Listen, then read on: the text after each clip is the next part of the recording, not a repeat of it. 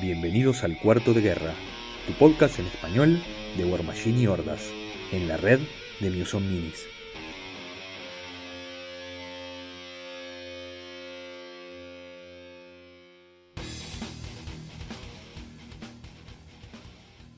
Bienvenidos a un nuevo episodio de Cuarto de Guerra. Mi nombre es Santiago y juego Cador. Mi nombre es Bernardo, juego Mercs y Minions. Nadie juega Circle. y hoy no contamos con, la presencia de, nuestro anfitrión eh, Álvaro, que hace las introducciones y que nos lleva por el buen camino habitualmente durante el capítulo, porque bueno, la vida se interpone y hoy no pudo estar con nosotros. Así que este, con Bernardo trataremos de hacer un trabajo más o menos este, decente para entretenerlos. Y el capítulo de hoy va a tratar sobre el trasfondo sobre lo que se conoce como fluff en inglés, ¿no? O sea, todas las historias que hay detrás de, los reinos de hierro, de lo, que es el setting de War Machine y Hordas, y en particular íbamos a eh, centrarnos en lo que son los eventos más recientes que se están desarrollando a través de los scrolls de Hengehold, a través de, la cuenta de Twitter, de, eh, que se van publicando día a día en varias partes. Sí, pero creo que estaría bueno hacer una, una pequeña intro primero antes de, entrar en el tema, como, como dijimos. ¿Qué pasa? Todo juego de, miniaturas en general tiene un trasfondo que puede ser más o menos desarrollado, que puede tener más o menos este, énfasis en, la historia y, y, es más, hay universos como los de Games Workshop que tienen muchas novelas, juegos, y distintos medios que han de esas historias. War Machine, si bien lo ha dejado de, largo, de lado, perdón, históricamente tiene una tradición muy rica de contar historias dentro de su, universo. Acordémonos que los, los, Iron Kingdoms, los reinos de hierro, arrancamos un juego de rol, como un setting de rol. Entonces tiene un trasfondo que es riquísimo. Los manuales de rol, por ejemplo, que obviamente se aplican a, a juegos, son tomos extremadamente gruesos, con historias desarrolladas, con trasfondo, mitología, geografías, que te, permiten eh, ubicar el juego dentro de un lugar. Más específicamente, comienzan como una trilogía de aventuras a principios de la década del 2000, aprovechando el boom de Dungeons Dragons tercera edición y el movimiento de, Open Gaming y de la licencia de 20, en la que eh, Matt Wilson publica una trilogía de aventuras que se conoció como la trilogía de Witchfire, que es la historia de, Alexia, de ese personaje mercenario que tenemos en el juego, y que a partir de allí permitió la publicación de los, manuales del setting del juego para la versión de 3.5 de, Dungeons and Dragons, en dos sendos volúmenes, este, uno que era este, la guía del mundo y otro que era más la guía para para, los jugadores, con todas las partes mecánicas. Pero bueno, o sea, eso fue, era una estrategia para instalar el, juego de miniaturas, que era el objetivo final de Matt Wilson, según tengo entendido, eh, basado en, bueno, en, justamente como veníamos diciendo, en un setting muy desarrollado y, y muy rico, que como decíamos en algún otro capítulo, ¿no? A ver, eso es algo también por lo que nos enganchamos con el juego, los personajes, las historias, porque si no estaríamos jugando una versión complicada de ajedrez, ¿no te parece, Bernardo? Mira, yo te voy a contar una cosa. Yo antes, pero años antes de conocer el juego, leí las novelas, eh, no todas, o sea, a ver, me remonto un par de años para atrás. Hay un autor que me gusta mucho de, fantasía, ciencia ficción, fantasía urbana sobre todo, que se llama Larry Correia, que es de una serie que se llama Monster Hunter, que es a ver, no, es alta literatura, por cierto, no es alta literatura, ni es una cosa muy cerebral. Pero es literatura divertida, son libros muy, muy interesantes, muy divertidos, que, te, que te, enganchan fácilmente.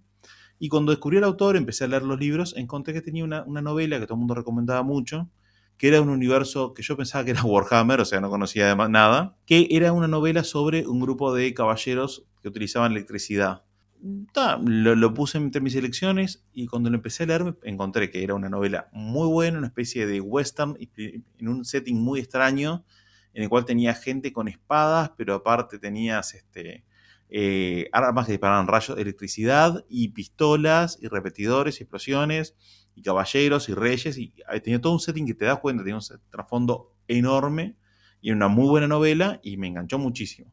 Al punto que año después, cuando eh, traje, gente trajo el juego a, Uruguay, lo primero que hice fue querer jugar con Signar, porque justamente me había enganchado con el, con el mundo, con Signar. Claro, yo particularmente sabía de la existencia del setting justamente a través de, Dungeons and Dragons, porque yo soy previo a, a, encontrar los Wargames, un jugador de rol, y me acuerdo en aquella época de los 2000, cuando sea la tercera edición, que de repente surge este, esta serie de, aventuras que fue muy bien recibida, y que tenían un setting así con una e, estética steampunk, que a mí en aquel entonces no me llamaba mucho la atención, eh, esto eh, que anda medio con máquinas, ¿no? No me interesa mucho, y, este, y después vi así, pero como en un trasfondo de lo que a mí me interesaba, que aparecía el juego de miniaturas basado en eso, y los libros del setting que mirándolos por arriba se veían muy lindos, muy atractivos, pero nunca le, profundicé mucho. La vuelta de la vida llevaron a que después me encuentre con el juego de miniaturas a través de, ustedes y ahí sí le pude hincar un poco más el diente eh, al setting.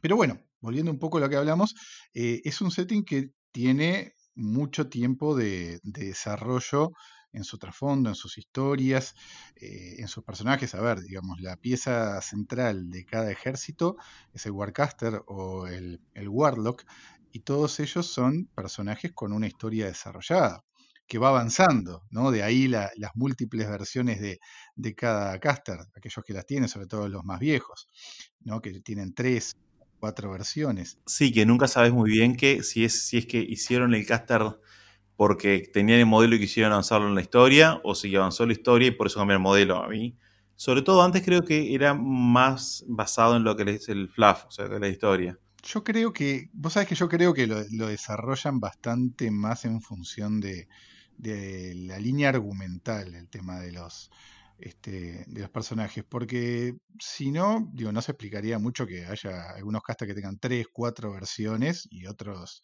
que son bastante antiguos y tengan una o dos.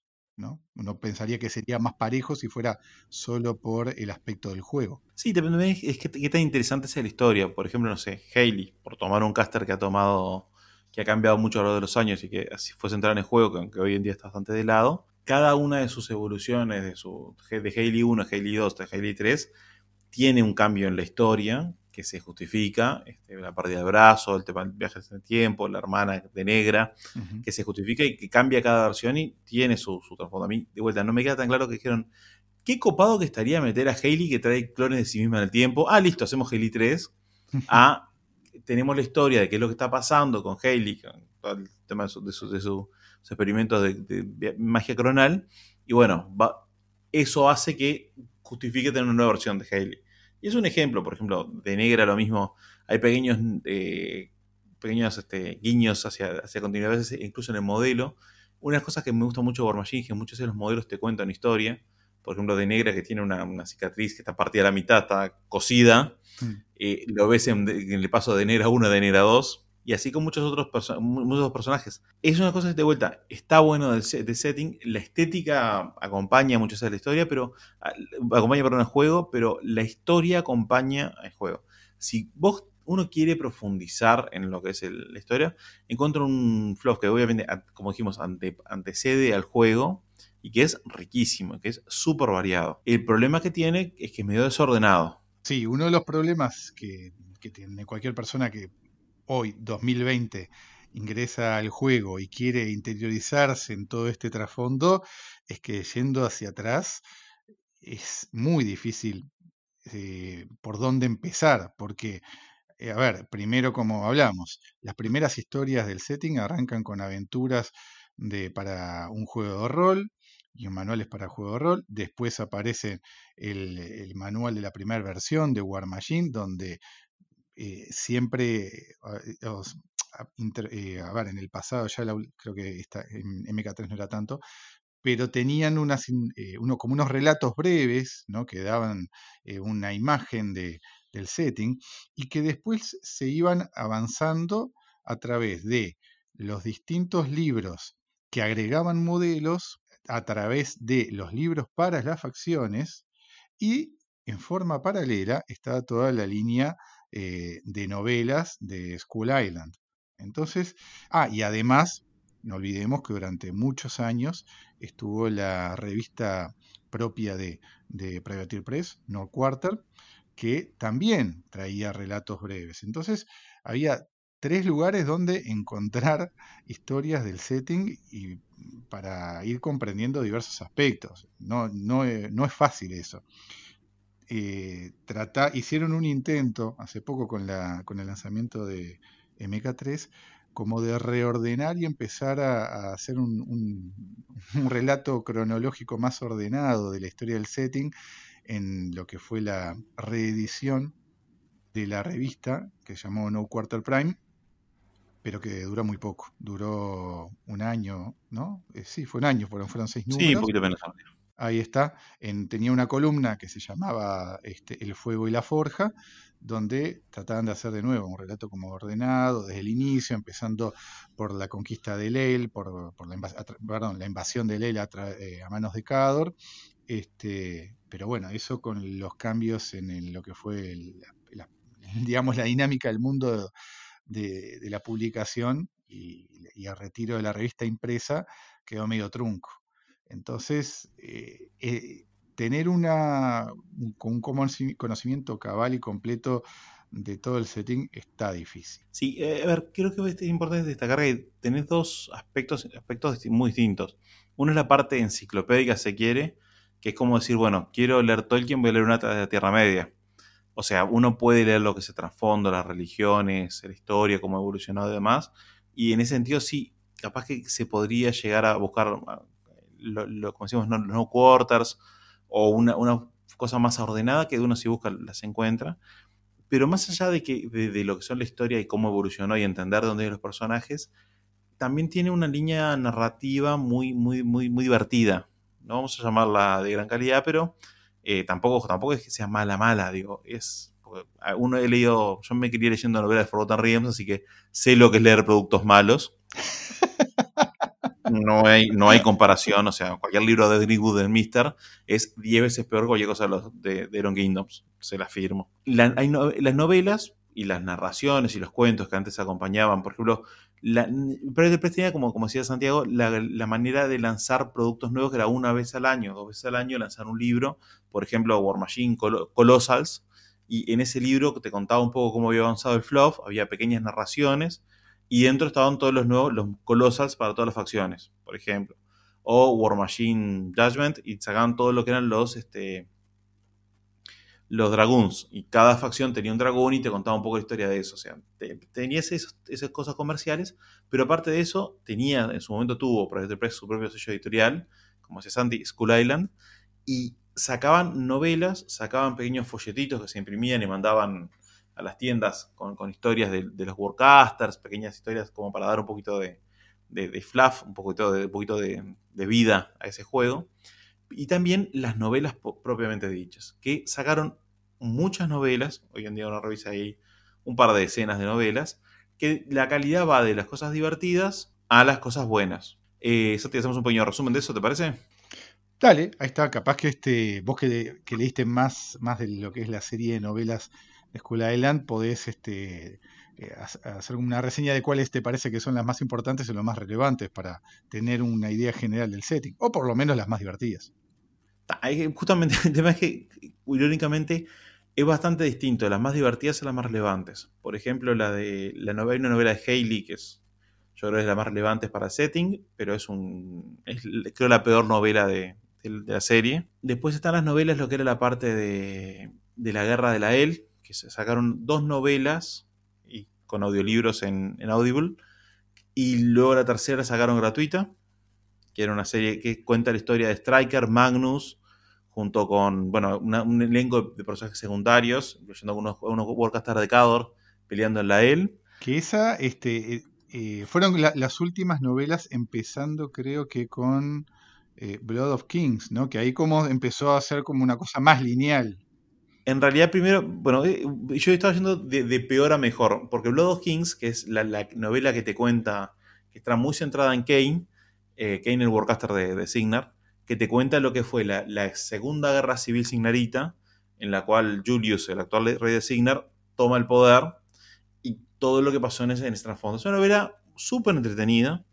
Eh, Kane es un excelente personaje, yo creo de los personajes más pintorescos del setting, que realmente cae muy bien Y te cuento un poco cómo fue todo su trasfondo allí. Que esa novela continúa con The Mark of Cain, que, fue el, que era iba a lanzar una, trilogía de novelas que los Hellslingers, que luego creo que quedó en la nada, o por lo menos no han anunciado nada al respecto, que era cuando Kane forma, pasa a ser Kane 3 y forma su grupo junto con dos de los Black 13. Y bueno, no vamos a contar un poco más, pero aparecen en lo que es la, el flash moderno. Después entraremos a hablar de cómo. Pero esas son novelas que continúan la trama. Fuera de eso, hay, yo, hay dos series que me gustaría recomendar mucho. Que una es la serie de, de Malcontents, que Santi vos la leíste, ¿no? Sí, la leí y coincido que es este, muy, muy, muy entretenida. Es básicamente. Larry Correa es un, es un autor, este, o sea, es un autor profesional que vive más allá de, escribir novelas relacionadas a productos, que, que, vende muy bien, y el tipo sabe escribir y es. Eh, a ver, de vuelta, no, no es alta literatura, no esperen un Cortázar un Borges, pero es, es el novela literatura muy divertida.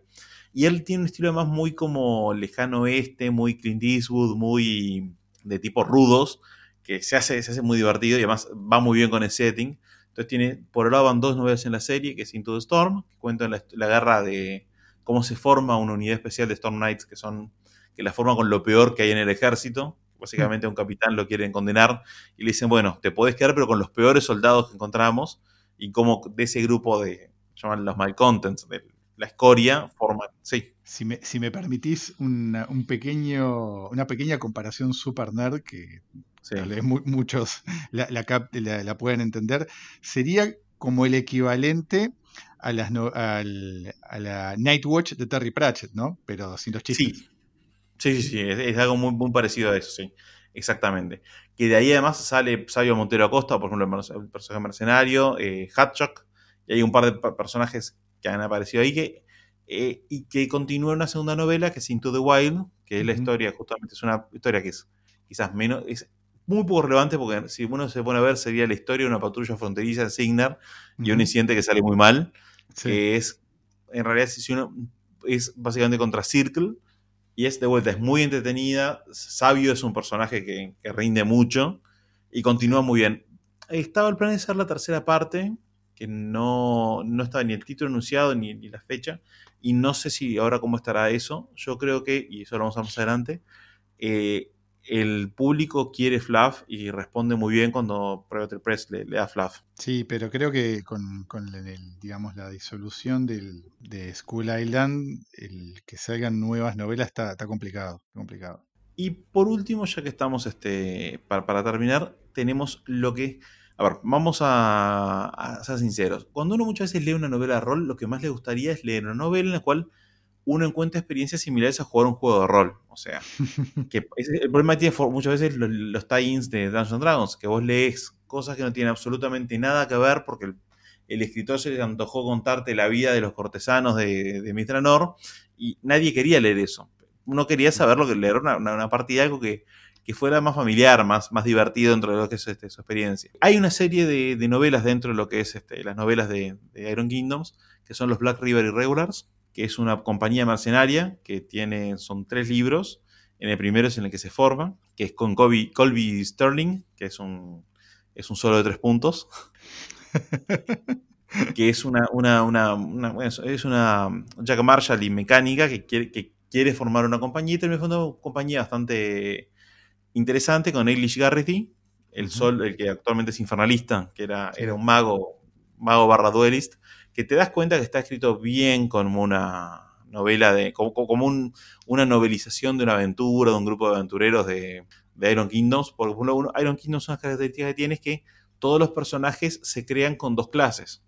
Entonces, vos, por ejemplo, si empezás un Storm Knight, Storm Knight Duelist, por ejemplo. Y acá, por ejemplo, todos los personajes tienen doble clase. Por ejemplo, es un duelista mago. con un, está junto con un alquimista ladrón que pelear usando cuchillos y es un personaje bastante divertido. Un troll, un troll peleador y después se agrega otro, otro personaje más. Y forman un grupito y la verdad que ya te digo, son tres, tres novelas súper divertidas, súper livianas, realmente súper recomendables para cualquiera que quiera leer algo dentro del setting. Y además tiene esos pequeños guiños de, no sé, estoy peleando contra un enemigo y el enemigo de repente te escribe que viene de Cador, tiene una armadura gigante y el martillo que congela. Es un Democorp. Claro. Está realmente buena, muy divertidas. Mm. Sí, yo esas las tengo en el, en el DB, sí leí las de Larry Correa por, recomendación tuya y de Álvaro, y, y sí, sobre todo la Intro the Storm es, está muy buena, está muy bien creada, es, es como la, una Band of Brothers de, de, Iron Kingdoms, ¿no? Con personajes muy carismáticos, este, ¿cómo se llamaba el, capitán del creador de los Malcontents? Este, pero que te quedas con, las ganas de decir, ¿cómo no hicieron un solo de este personaje? Madre, Madigan. ¿Cómo no hicieron un solo de Madigan? ¿no? ¿Qué, qué, oportunidad perdía la de Pradatil Press de hacer un, solo de, Madigan? Sí, sí, sí. Nada más, o sea, capaz que estaría, o sea, a ver, no sé bien qué rol cumpliría, porque más allá de, sin spoilear este, cuánto aparecería, y supuestamente era un, es un muy buen espadachín, es un muy buen líder, pero no, no sé, honestamente no sé cómo transmitirlo al juego. Sabio Montero, por ejemplo, es un líder. Para mí sería un, solo que. No, sería un solo de esos que, que tiene. Eh, no, Elite Cadre no, pero de leadership para los Storm Knights. Pero sí, puede ser, yo lo, pondría así, como un solo, porque no es un caster y nada, es un buen. yo, le, yo, le, haría un, un Command Attachment. Creo que a ver, de vuelta, que Sabio Montero lo tradujeron muy bien en el juego porque te lo, te muestra siempre como el mejor duelista del mundo y al momento de mm. cosas es, es, un tipo con MAT 9, PS13 Weapon Master, con dos espadas, además maneja dos espadas, dos, dos, dos y tiene Dodge y Parry, o sea, tiene todas las reglas de duelist ahí metidas. Digamos la verdad, ¿no? O sea, eh, en Sabio Montero, lo, escuché, sobre todo si escuchas el audiolibro, es Íñigo Montoya con algunos cambios. Sí, sí, sí, sí, sí, A ver, nunca nadie va a... Bueno, el, libro en sí es de, de Dirty Dozen, hecha un, este, hecho un libro militar de fantasía, o sea, nadie va a acusar este, de, romper el molde de género, pero son estereotipos tan buenos. Sí, sí, sí, sin duda. No, están bien hechos, están bien hechos. Están bien hechos. Y es más la narración porque el acento tiene acento, es Ordic, o sea, tiene acento de Ordic, y acertadamente creo yo el narrador de Audible, por lo menos, lo traduce como un acento español eh, pesado, tipo, bien estilo Iñigo Montoya. Sí, sí, sí.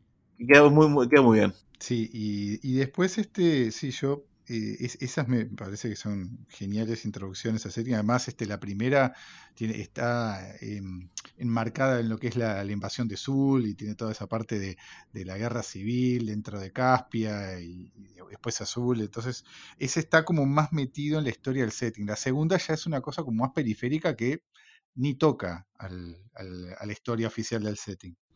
No, hay, hay referencias ahí, pero muy poquito, o sea, es y tiene uno de los mejores momentos de, novelas. Ah, sí, es genial. Es genial. una parte del duelo de la elección de armas que es increíble. Es, excelente, excelente, excelente. Muy bueno, Es buenísimo. y acá van a tener que ir a, leerlo, escucharlo, porque si no van a decir esto boludo, que se están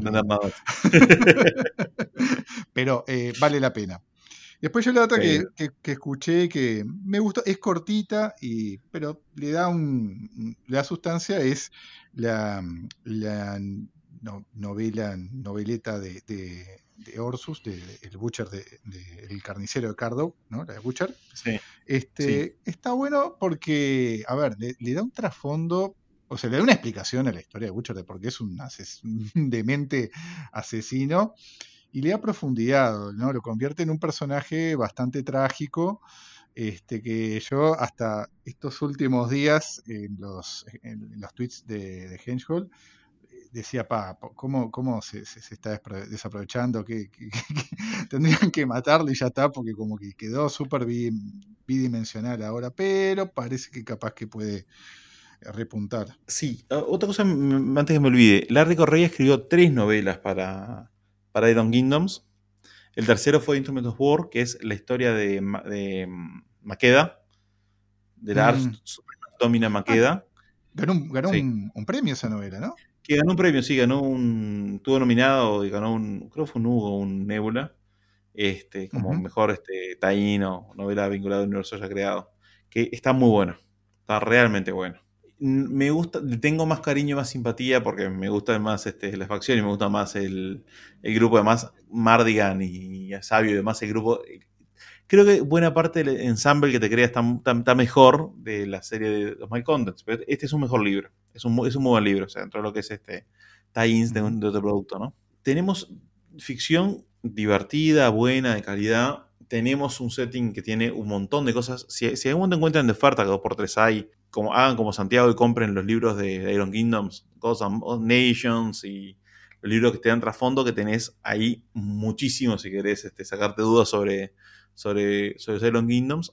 Pero hay un problema que en este momento ya no están publicando nada. De novelas no, y de rol han enlenteció mucho la cosa. Creo que se está rumoreando que podía salir algo, pero está, es, es, totalmente secundario lo que tiene que ver con el aspecto del juego de rol para, para Betir respecto al juego de miniaturas. Es algo que tienen porque está, nació ahí, tienes que lo juega y está ahí. Tipo, cada tanto se en el gusto de sacar un producto de eso, pero no, no es un sistema súper popular ni, o sea, nada. Entonces, mm, dos por tres uno ve que hay, por, sobre todo en el Miniature Market, hay ofertas donde quedan a muy buen precio libros que son de muy buena calidad en la, producción, ¿no? De tapadura, de como 500 páginas, 400 páginas. Tengo uno, uno, que compraste vos y es un mm. tomo, pero es más, en una entrevista hace mucho tiempo, justamente en la Correa, decía que él ha trabajado con varios IPs y nunca ha encontrado un, un material de trasfondo tan completo, tan, tan buena calidad y tan bien hecho como el de los Iron Kingdoms. O sea, tienen una base, base genial que, como le pasa a muchos a prueba que yo creo que es, sin, sin criticarlos, pero creo que les falta un poco de foco, no, tampoco no han sabido aprovecharlo, explotarlo como, como se merece. No, no, es que es, sí, son esas cosas que uno dice, bueno, ¿qué, ¿qué, es lo que habrá pasado? O sea, ¿dónde, dónde está la falla? Porque realmente lo han, han tratado de explotar, eh, de, sí, sí, de, explotar el setting de varias maneras, viste, con el juego de rol, con el juego de cartas, aquel High Command, con los juegos de mesa, y lo único que ha tenido como un valor duradero fue el juego de miniaturas. Sí, ojo, Iron, eh, High Command era, y para los más memoriosos, eh, quizás recuerdan Spellfire. Spellfire, un pequeño recuerdo, vamos a hacer un pequeño tangente. Spellfire fue un juego de cartas que sacó TCR cuando la empresa que sacaba Dungeons Dragons, cuando Magic empezó a arrasar con todo, que era una especie de competencia Magic, y dijeron, bueno, tenemos personajes que todo el mundo conoce, tenemos arte ya creado, vamos a hacer un juego, metemos el arte en las cartas, metemos los personajes, lo vendemos, nos hacemos ricos. Spoiler alert, no funcionó y fue, muchos dicen que fue lo que fundió TCR y lo obligó a vendérselo a Wizards. Porque fue un fracaso absoluto, porque el juego en sí tenía problemas mecánicos importantes. Yo lo juego el día de hoy. Hmm. Este, debo ser una de las 10 personas en el mundo que todavía lo juega con, mi grupo de amigos de, la adolescencia, que tenemos más armados y jugamos de vez en cuando. Pero es un juego, mm, no es un buen juego. Y muchas veces las cosas eran tristes, porque, por ejemplo, eh, en un manual de rol uno a veces encuentra fotos de miniaturas en situaciones de batalla. Bueno, ellos intentaban pasar eso como arte de cartas. Eran unos ladrones. O, recortes de, manuales. Este, todos los manuales de. Todas las ilustraciones que alguna vez viste en un manual de rol hasta ese momento salieron en una carta. Anécdota, porque creo que vale la pena contarlo. En un momento dado, sobre el final, la última edición que le hicieron, la vendían en forma virtual, o sea, tú la comprabas y te descargabas eh, un PDF que lo recortabas y pegabas sobre cartas para jugar. Estaban llegando ya realmente al, fondo. No tenían ya arte nuevo para hacer porque ya no, no, no, tenían manera de hacerlo. Y lo que hicieron fue los diseñadores y sus amigos se disfrazaron y se sacaron fotos. Ay, por Dios. No es, sabía es cringeworthy, pero mal. Hay uno que me acuerdo que supuestamente es un elfo de, de Dark Sun que es un tipo en blackface, porque no hay otra manera de decirlo, o sea, pintado de negro, con una peluca mala, blanca, corriendo por el desierto, más un nerdecito flaquito de, de, brazos así, corriendo por el desierto con los brazos arriba, en actitud asustado, que, es tristísimo. Lo mismo que me acuerdo, un, bardo de, Forgote que de vuelta es un, gordito que este tipo es programador, no hay otra cosa que pueda hacer. Programador del señor de juego de rol. El tipo está vestido como un bardo heroico con una espada, tipo una cota de malla que le queda apretada y una espada, o sea, son, son son tan malos. Sí, sí, sí. En un, momento se consiguen muy baratas las cartas de Spellfire y ahora entiendo por qué. Eh, sí, no.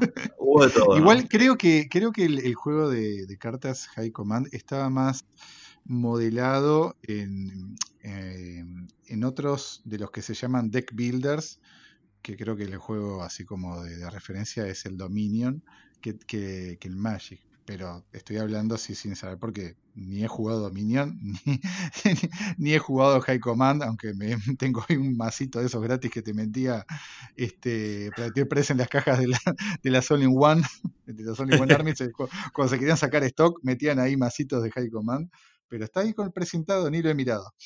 Tengo mucha gente que, que lo ha jugado dice que es un buen juego sí, sí, sí, los comentarios dicen que está bastante bien, pero lo que hablamos que no, que, es un juego que, no agarra tracción. Estaba justo ahora estaba viendo un poco lo que era la, la, revisión. En Brasil, dicho sea de paso, es el único lugar del mundo donde se mantiene una comunidad activa y torneos regulares de, Spellfire.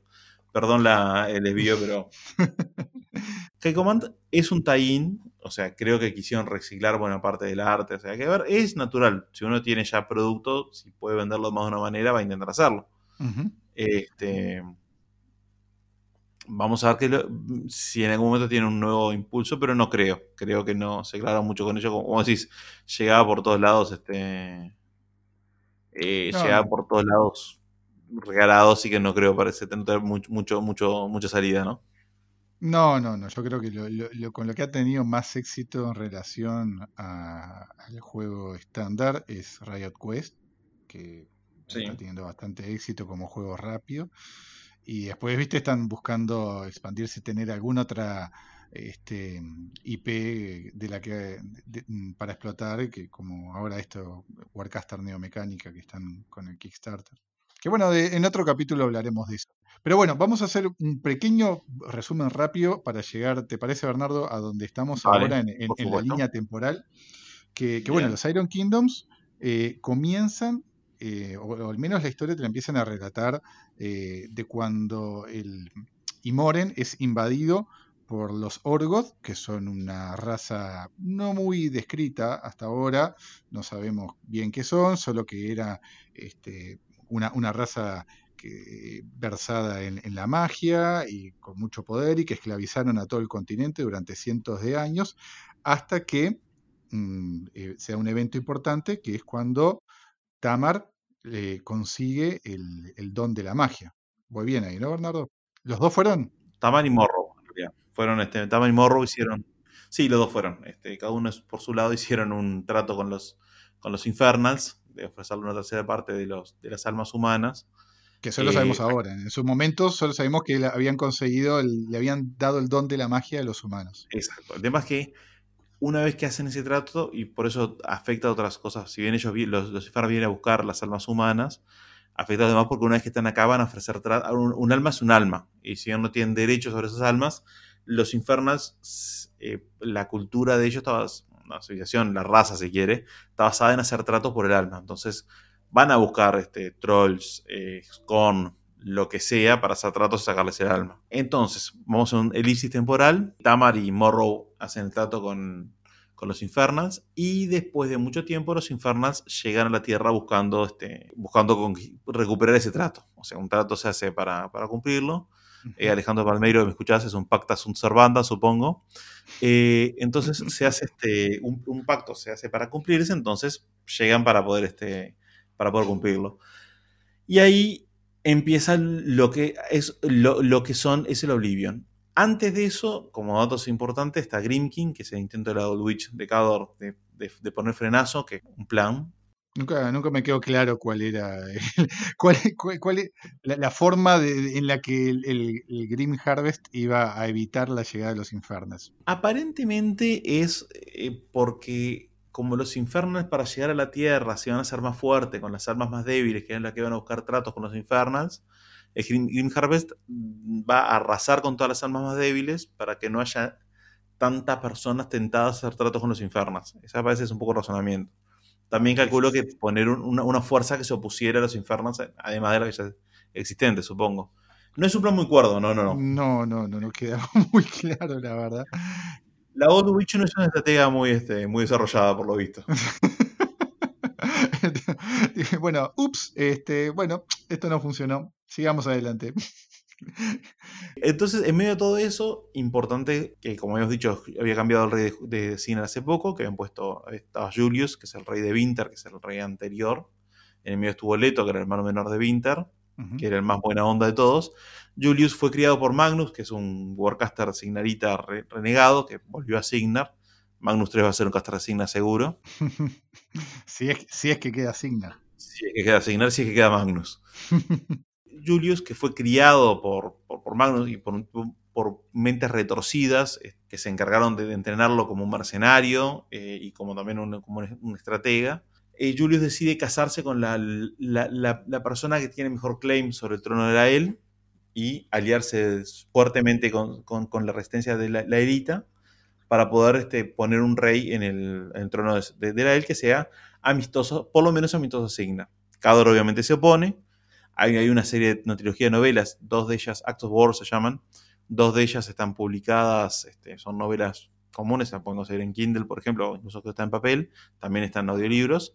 La tercera parte son, fue, fue en tres partes que la publicaron directamente PP en, su sitio web. Termina eso con la, aparición de, los, de las naves voladoras, las naves de Signas, las naves de Cador, que lo que hacen es, aparecen, hay una, batalla y terminan cayéndose sobre, este, una, una sobre Caspia, otra un poquito antes con grandes daños pero la Elo termina, eh, con, termina liberado. Termina los Out War con eso y vamos a hacer un pequeño spoiler, porque a esta altura ya es, recontra spoiler, ya no, no es spoiler. Cuando explota la nave, Striker muere, Nemo queda muy mal herido, pero muy mal herido a punto, está a punto de morir. Irusk se salva de pedo. Magnus se salva de pedo porque usa de, usa de amortiguador a Irusk, creo que era. Eh, pues sí, pues se, tira el coso, lo agarra y dice, bueno, eh, lo junta lo suficientemente fuerte como para que el campo de, Warcaster Field de uno y más el del otro pueda sobrevivir al, impacto. Y terminan, o sea, el ejército signarita hecho pelota, la EI como una nación independiente. Eh, queda el, quedan Crucible Guard aparece en estos libros y son como, como una especie de, de, introducción a Crucible Guard como un poder medianamente fuerte, asisten a, Signar. Y termina ahí como todo un final, final semi-feliz, el funeral de Striker. Y nadie anticipó que ahí de repente, ¡pumba! Llegan los infernos. Me quedé atrasado con las Acts of War, entonces no estaba tan al tanto del, puente entre eso y los scrolls de Hengehold, este, pero me vino bien el resumen. Un dato no menor, cuando, las naves, cuando empiezan a aparecer la nave, las naves voladoras, hay como dos modelos en, la vuelta, que una son las signaritas, que son bastante más chicas, o sea, son naves de tamaño de cruceros, y Cador, como siempre, exagerado, construye unas naves gigantescas al punto de que al final del libro, por ejemplo, hay un duelo con varios colossals sobre una de las naves. Ah, yo, quiero, estoy esperando mi Zeppelin, eh, mi modelo de Zeppelin para, para Cador. Yo no creo que salga porque si lo fueran a hacer de las naves de Cador, sería literalmente más grande que la mesa. O sea, capaz que te lo venden. Ufa. Pero hubo, una, hubo una, este, una liga, ¿te acordás que, sí, creo que en, sí, sí, bueno, eso digo ahora.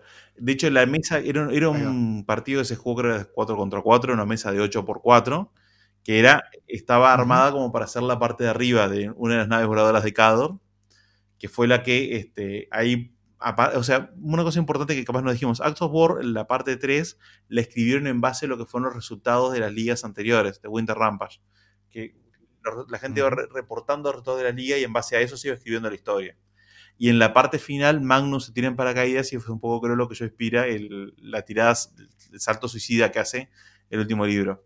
Y dato curioso, Carver, el Warlock que uno de los, uno de los jugadores llevó, terminó comandando la nave y fue el que no pudo llevarla a destino y se estrelló sobre Caspia, pero porque la destruyeron en camino.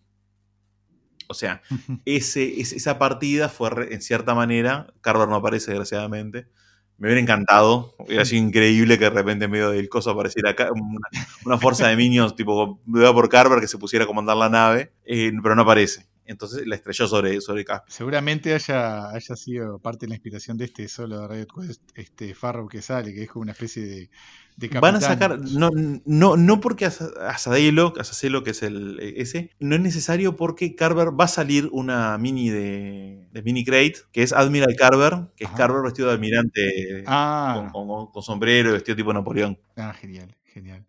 Sí, sí, sí. Sí, es verdad que la, la partida final fue en Lock and Load y el resultado fue eh, gana Cador, pero se la, los eh, Signar se las había arreglado para dañar de forma irreversible la, el Stormbreaker, que era este Zeppelin gigante. Sí, sí, exacto.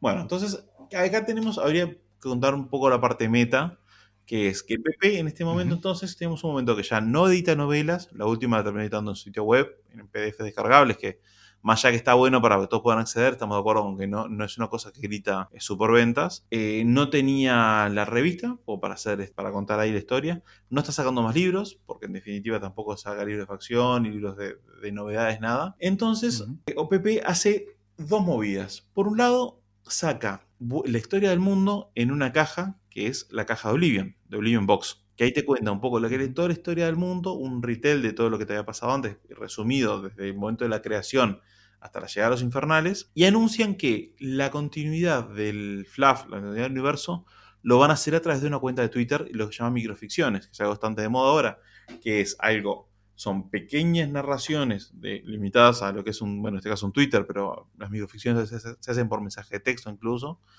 pequeñas ficciones que te van contando el mundo. Y empezaron, honestamente creo que fue un gran éxito. Sí, sin duda, en comparación a sus esfuerzos previos de ficción, es eh, enormemente más exitoso, porque realmente sido una modalidad que nos ha tenido a todos en vilo porque si uno se fija, o sea, la mayoría de los que eh, estamos al menos en el grupo nuestro, no, no, todos leían las, novelas o estaban al tanto de la ficción más allá de lo propio de la, de la facción. Y con esto de los scrolls, estamos todos en el día a día, tipo comentando qué es lo que pasa, sabemos más, tenemos una idea. Entonces, sin duda que fue, que ha sido exitoso tiene una cosa más como el crossover de superhéroes que de repente vos, no sé, a vos, vos leías Superman y de repente hay un crossover de Justice League y están todos los superhéroes y cuando aparece el tuyo te emocionás. Y tiene algo de eso. Vos, por ejemplo, ves, no sé, los adoritas como vos de repente mencionan a Butcher y se emocionan, se ponen fangirl, fangirlean fuerte. Claro, sí, sí, sí, es, es el, este, digamos, las, películas de Avengers en versión War Machine. Sí, sí, sí, absolutamente, absolutamente. O sea, estamos en el endgame de, de, los Iron Kingdoms. en más de una manera, sin duda. Y otra cosa que también fue algo que, ya al, principio de MK3 había anunciado para la Triple incluso antes de que este, cesaran las publicaciones de, novelas en sí mismo, habían dicho que iban a cambiar un poco la forma de hacer ficción y le iban a, dar un, toque al mejor estilo Game of Thrones de decir, se terminó el plot armor, o sea, se terminaron los personajes inmortales porque son centrales al juego, o sea, y va a empezar a morir gente. O sea, porque eso lo habían avisado al, inicio de MK3. Y están cumpliendo. Mataron a Striker, que era, era, un poco el poster boy de, de Signar y era el principal. Y un personaje más que tuvo todo un arco, porque Striker 1 es el comandante, el héroe, el, el buen, el pibe así de barrio que, que, se vuelve este, un, super, un, super soldado. Striker 2, que es Darth Striker cuando usa la armadura que consume su fuerza vital para darle fuerza. Y después tiene Striker 3, que es la, la redención Striker y eventualmente la muerte. Pues, en este momento de Fluff, Striker está muerto o no. Ya veremos en qué estado está Striker. O no. En realidad sí, bueno, está muerto, pero está muerto, pero por ahí. Está muerto, pero no tiene que ser, no, está fuera de pantalla. La, editorial de Iron Kingdom ya tomó una dirección, va a contar a través de, de estas microficciones, algo que ha sido extremadamente bien recibido por los jugadores, algo que estamos todos los que tenemos aunque sea un mínimo interés enganchado y los que no, aprenden un montón de esto, porque de repente nos ven comentar, no sé, sobre el Butcher y no saben quién es Butcher y empiezan a investigar. Pero bueno, vamos un poco a lo que qué historia cuentan. Cuenta la historia de la invasión de los, de los Infernals, desde los primeros comienzos de la invasión. Si mal no recuerdo, el primero de los twitters, tweets es de sobre, sobre la EL, que empiezan a contar de repente cuando ya está la invasión empezando en la EL que la EL fue de los peores lugares, los que más, más comió, al mismo tiempo porque va... Sí, sí, empieza ya con, empieza ya con la invasión infernal en la EL a toda, máquina, arrasando todo. Está mirando acá los Y al mismo tiempo eh, te cuenta la historia de qué fue lo que pasó con Nemo 3, con Nemo. Nemo 3, ya te voy a decir.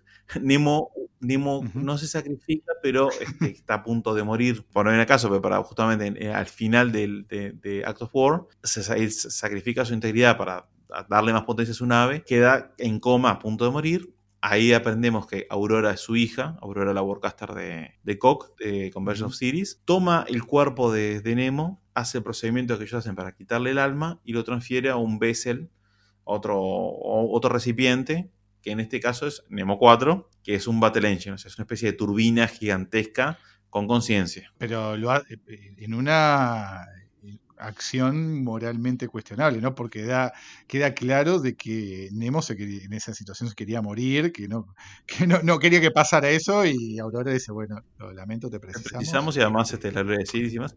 Y ahí además hay un cisma, hay una, fracción, una fractura en COC, en, The Conversion of Cities, entre Iron Mother, que son las tradicionalistas, digamos, los que creen que la perfección de, de Ciris requiere que, en este caso, lo que estaban trabajando, que era crear un portal para viajar hacia, hacia la casa de Ciris o traerla a este mundo. No, traerla. Lo que buscaban era que Ciris eh, ingresara a Imoren. Y Nemo, que se le ocurre, ayudado por Aurora, de que ese portal puede ser la escapatoria para buena parte de las almas de, la humanidad que, están en peligro. Entonces pueden escapar de ahí hacia, hacia, seguridad de otro lugar. También faltó decir que, bueno, o sea, esas son como las dos líneas eh, grandes. Al principio, pero también está la línea de Cador, que también está al principio, que es la caída en, desgracia de, de Airusk y cómo la emperatriz lo, manda al, frente primero para recuperar este, Astrakov y, después que termina eh, como, uno de, eh, de, los, de los que rescatan lo que queda de, la EL, ¿no? Que llega junto con los restos de, Signar a la EL. Claro, mientras que te están contando lo que, es lo que pasa con Convergence, el resto del mundo está viendo a pique, algo que parecería imposible antes. Signar decide aliarse con Cador. En medio de todo eso, los Trollblots se alían con Signar mucho tiempo, muchos soñamos con que eso significaría que había un theme de, de Trollblood y Signar, cosa sería hermoso, pero desgraciadamente parece que no es el caso.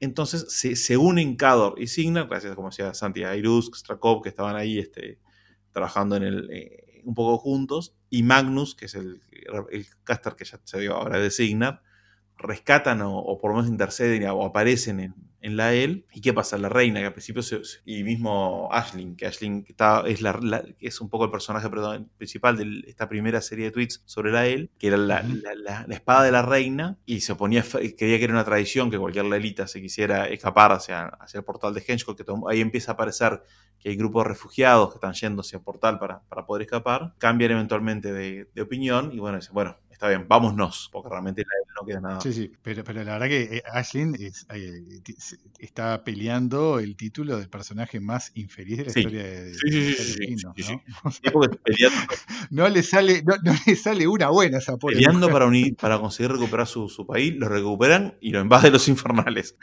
a, las dos semanas le se le llena de, demonios que le revientan todo. Y para colmo, tiene que aceptar que los que lo rescatan sea Airusk que fue el que, el, que invadió y destrozó todo la él con eh, acompañado de Signar, que ya los ve también ella como unos traidores. Claro, porque o sea, ella, ella, no acepta que, el mundo está cambiando y que ahora tienen que ser aliados. Y los primeros tweets está francamente hostil. O sea, claro, era su invasor. Es como decir, no sé, los judíos alemanes aceptan la invasión a los nazis, como sabes, no iba a pasar, porque es exactamente eso. No va a pasar. Entonces, eventualmente, solo porque la reina cambió de opinión y dice, bueno, vámonos, sucede eso, y se van todos para Henschkold, que es donde está por abrir el portal. Y ahí hay una serie de tweets que también te van contando qué pasa en Menoth, que en Menoth hay también hay una cisma de dos facciones, los más tradicionalistas abanderados en Feora, que a mí no me queda claro si es una infernidad infernal o qué, es lo que está pasando ahí. Sí, digo, no, no es, Feora no fue de, los personajes que durante todo el, el, tiempo que fueron así llevando a la, a la revelación de la facción, eh, se insinuó o eventualmente resultaron ser infernalistas ocultos, ¿no? Como Nicia, como, como este, ¿cómo se llama este? El de, el Signar, eh, Ashwood, Ashwood, ¿no? Eh, Runwood, no, Runwood. Pero está como un poco pasada de rosca, ¿no? El fanatismo ya se le, le, dio una vuelta de tuerca muy importante. Una cosa, cosa que es de Fluff es divertida y vamos a, señalar. En el Fluff hay, hay personajes que se, se conoce que son infernalistas, como por ejemplo, como decías vos, Runwood, Elish Garrity, eh, Orin Midwinter, Orin. que se cambiaron de bando, no hay duda al respecto. Y después tenés algunos personajes que no, se, no está claro si cambiaron de bando o no. Feora, por ejemplo, es un Warcaster que puede ser, que puede ser Infernal, que son los pocos que tienen tres, este, tres versiones, pero capaz que no es Infernal, porque de momento al menos en el Fluff no está revelado que sea Infernal, incluso hay una Feora 4, que es un modelo Radio Quest, que también va a ser jugable para, War Machine.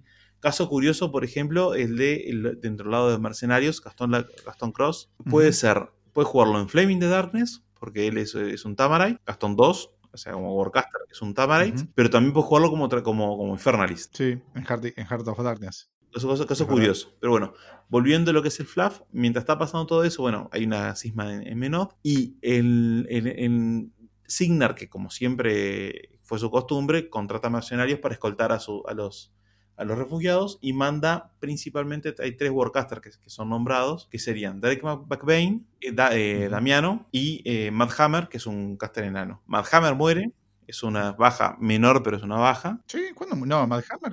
Hammer no, no, fue como Damiano, que está 100% confirmado, porque incluso después... Sí.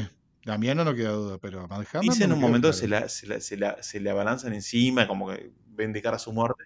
Y después incluso Drake McBain menciona que muere. Pero Drake McBain, que también parecía que moría, parece que le hicieron pelota, de hecho le arrancaron la, cara, pero no llegó a morir porque parece que fitió sobre sí mismo y ta, no murió. Igual, antes de eso, digo, una cosa que faltó es que, o sea, está el cisma de Menot y también hay una serie de tweets que hablan ya como de las últimos, los últimos combates en, Caspia, ¿no? Que ya sí. una, una guerra de, guerrillas con, los trenchers, así peleando a todo pulmón contra los infernals, y que en determinado momento, ¿quién los viene a salvar? Crix, el, menos, el ángel menos esperado aparece Krix, eh, Asfixius. Sí, sí, Asfixius que en, una, en, una conversación llega a la conclusión de que este, si los Infernals se llevan, se cargan a todo y mueren, no les va a quedar mucha cosa para ellos, entonces no tienen más remedio que ir a salvar a la humanidad. Entonces, eh, Asfixius, acompañado de, de Negra y Scarre, que parece estaba por ahí a la vuelta tirando bombas del barco, llegan a Caspia y tiene acá un pequeño ubris porque salvan a Caspia. es un momento muy. Parece Modamos, está combatiendo. Y dice: ¿Sabes qué? Yo te voy a dar contigo. Carga Modamos. Claro, porque es tipo, no, no voy a esperar a que lleguen los demás. Yo, yo soy un dios, porque viste que Alfixus en un momento había que intentado, en un momento del FLAF había intentado ascender como dios. Y el tipo. Claramente no funcionó. Claramente no funcionó, pero el tipo tiene como esas ínfulas de, insuflas de, de grandeza de que se cree lo más al y, y, dijo, no, no, no tengo que esperar nada, yo voy a ir y te la voy a dar yo solo. Y se le tiró contra Homodamos. Homodamos lo destroza al punto que su cuerpo queda irrecuperable. Y... Pero aparte, fue tipo, le dio tres, tres cachotes y, quedó El tamaño de los, mazos de, de Homodamos. Sí, sí. Claro, pero no fue una, una pelea encarnizada donde estuvo así, finalmente no, fue tipo pa, pa, pa, salían, saltaban pedazos y. Y ta, eh, murió y lo llevaron a Coq y ahí hicieron Asfixios 4, que es el, es un también una, un, es un junior, este, como si fuera Nemo, pero pero oh, también es, es, Cox Crix, es Mercenary con Partisan Cox. Ah, no.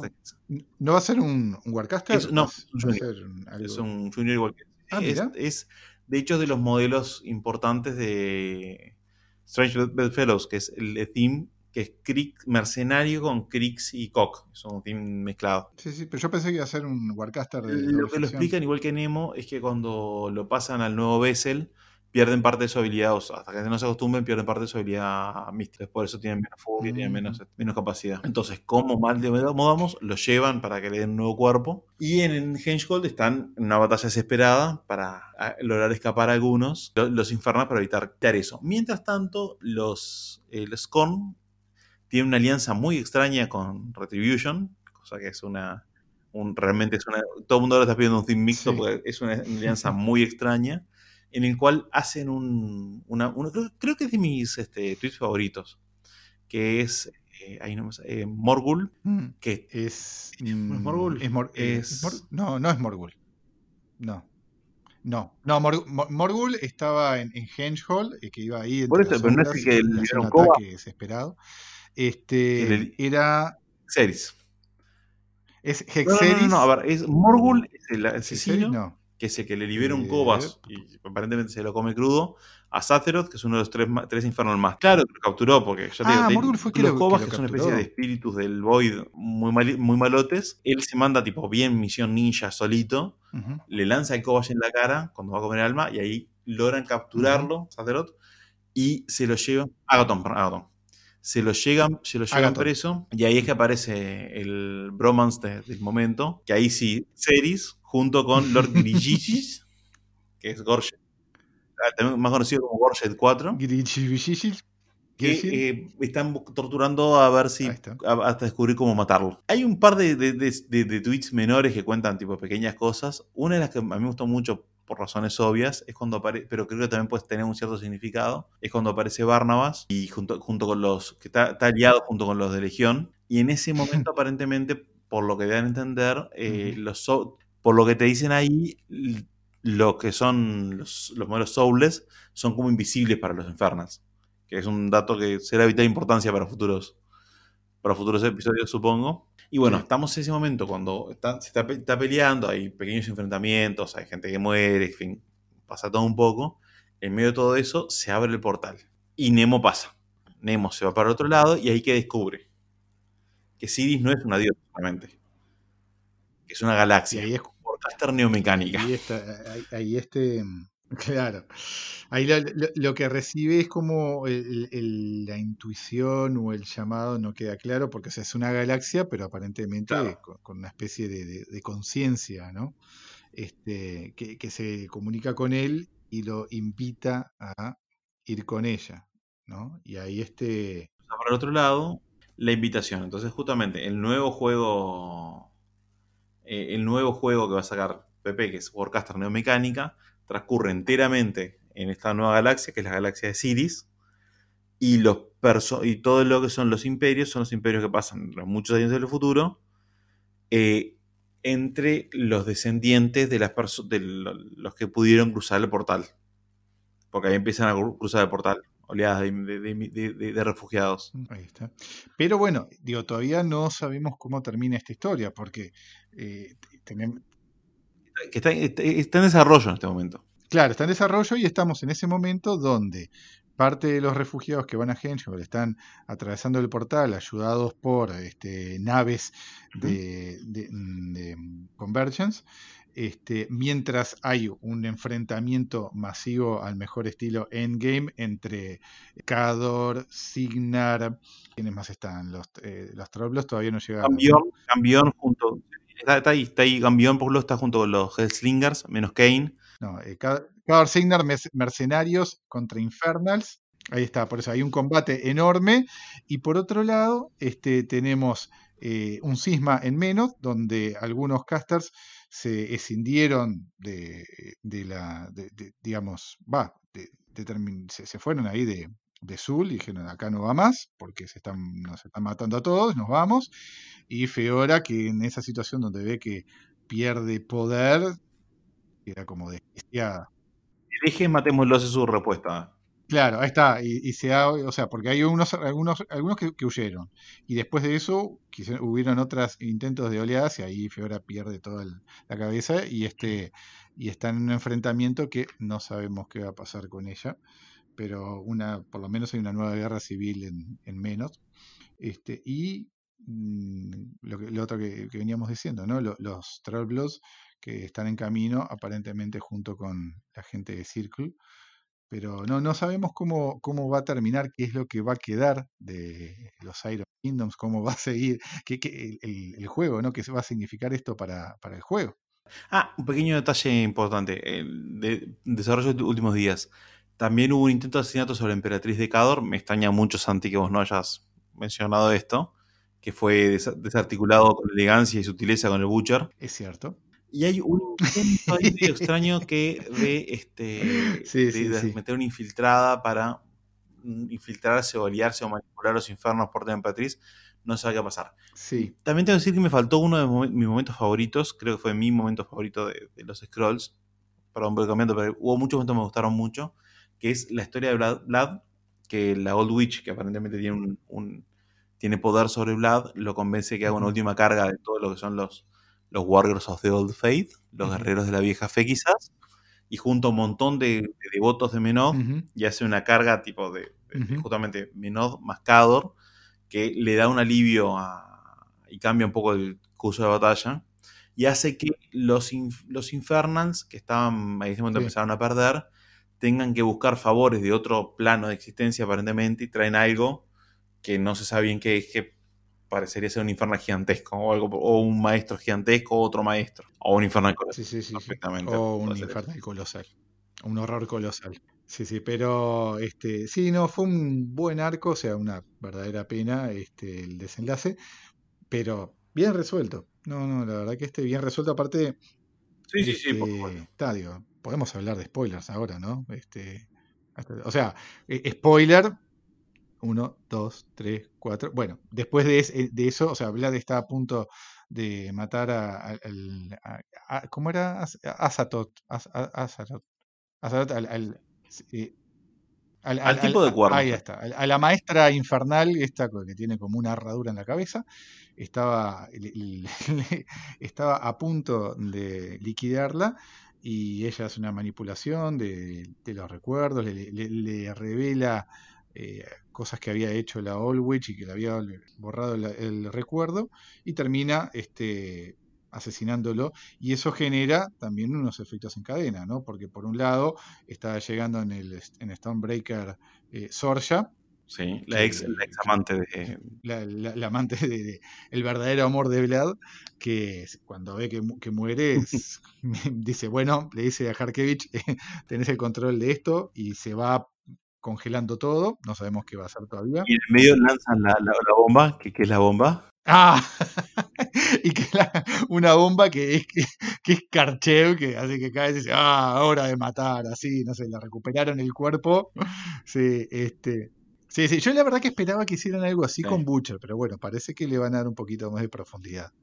Y este, y por otro lado, este, a ver, eh, Vlad era el consorte real de la emperatriz, y cuando llega la, la noticia eh, a la emperatriz de la muerte de Vlad, un poco que le- la sacude bastante en sus planes, ¿no? Sí, sí, a ver, vos conoces más de la parte de Cador, este, no sé qué tanto era el profundo era el afecto, pero en el tweet, por ejemplo, parecía sinceramente afectada. Sí, sí, sí, claramente con, con su sedoso cabello y sus enormes sombreras la tenía conquistada. Sea de paso, la Old Witch revela que Vlad tuvo un hijo y que el hijo logró escapar hacia, hacia, el- hacia.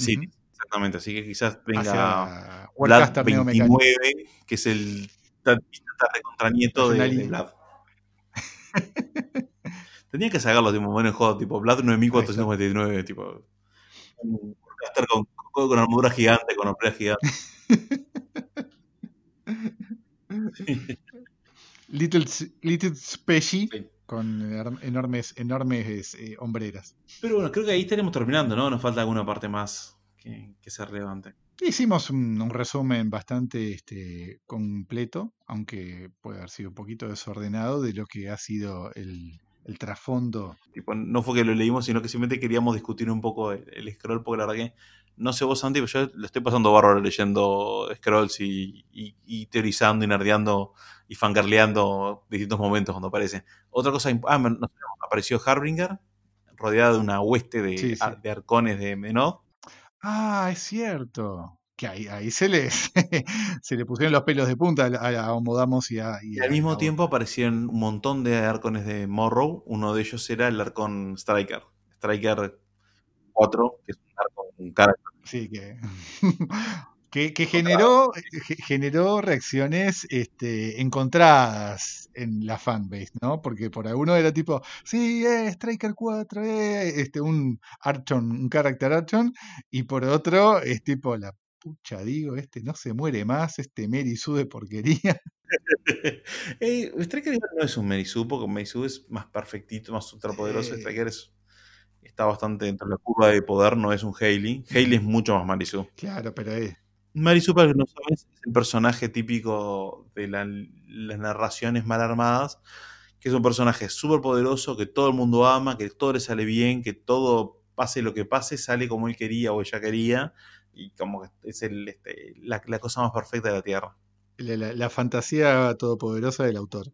Vos sabés que, de hecho, Mary Sue es por un, el, el nombre es por un fanfiction de, de Star Trek de hace muchísimos años, de un fanzine, en el cual una, una, una, una, muchacha escribió una historia de Star Trek sobre una intrépida capitana de una nave que era, tenía 16 años, llamada Mary Sue, y de ahí le quedó el, nombre, y su vertiente masculina que es el Gary no, no, lo tenía el origen del término, pero bien, bien, interesante. Se aprende algo nuevo todos los días con Bernardo. Eso leí por lo menos. Me gustaría profundizar un poco más en eso, pero eh, pasa mucho, lo encontrás en literatura mala de repente, sobre todo hoy en día que cualquier persona que tenga ganas se puede autopublicar novelas en Amazon y podés leer, lees cualquier cosa y hay mucho de eso de de repente este, no, es, él es un ingeniero de sistemas, pero tiene marcados los abdominales y todas las mujeres se rinden a él. A pesar de que tiene 18 años, no sale, le encantan los videojuegos y colecciona My Little Pony. Digo, eh, pasa mucho. Ahí está. Pero, pero bueno, sí, este es un poco el estado de la, del trasfondo de los Iron Kingdoms al día de hoy. Este, y bueno, eh, veremos a ver qué nos, qué nos depara el futuro y tal vez si en algún momento se cumple el deseo poco probable, pero entendible de Álvaro, de que Predator Press haga un compilado de su FLAF o una reordenación de su FLAF para fácil acceso. Tiene que ser un Kickstarter con todo el FLAF, todo el trasfondo, todo. Que sea un, lomo de un coso de 10.000 páginas. Lo hacen Kickstarter, yo lo compro. Yo, tipo, me decís, no sé, 100 dólares por Ultimate Compendium con todas las novelas, todos los cuentos, todos los relatos, todo el fluff. Eso, eso sería, eso sería el, digamos, el epítome de un proyecto para Kickstarter. Esas cosas que decís, vos, esto no, no, tiene andamiaje en, el mundo comercial real, pero tenemos un montón de gente que está interesada y si llegamos a este mínimo de dinero lo podemos publicar y, este y, mandárselo a la gente que, está, que, lo quiere. O sea, eso sería un buen proyecto de Kickstarter, no, no como tal vez un, tiene más sentido quizás el de que uso que el arte. El bueno, los libros de arte también, digamos que, no, no es algo como para publicar masivamente si no tenés un pulso muy, muy claro de que hay demanda. Claro, bueno, y lo hicieron un libro de arte y funcionó. Vos lo compraste, ¿no? Sí, sí, todavía estoy esperando que me llegue. Yo lo reclamé, me iban a mandar otro. este, pero bueno, sí, sí, sí. Eh, bueno. Este, debería estar en las próximas semanas llegando a mí. Bueno, entonces iremos cerrando por acá, ¿no? Sí, sí, yo creo que es un buen momento. Este, así que. Eh, la pregunta es: ¿meto la voz de Álvaro de otro capítulo o, no lo dejo? ¿Qué cosa? Vamos a meter a Álvaro por ahí. ¿Meto la voz de Álvaro diciendo guerra al final? sí. bueno, editalo así para que la gente no le extrañe tanto. Pero bueno, este, este ha sido otro episodio de Cuarto de Guerra. Mi nombre es Santiago. Mi nombre es Álvaro. Mi nombre es Bernardo. Y esto fue Cuarto de Guerra. Cuarto de Guerra. Guerra. Álvaro y guerra. Guerra. Síganos en Facebook o contáctenos por correo a cuarto de guerra y por contenido adicional los invitamos a conocer nuestro país.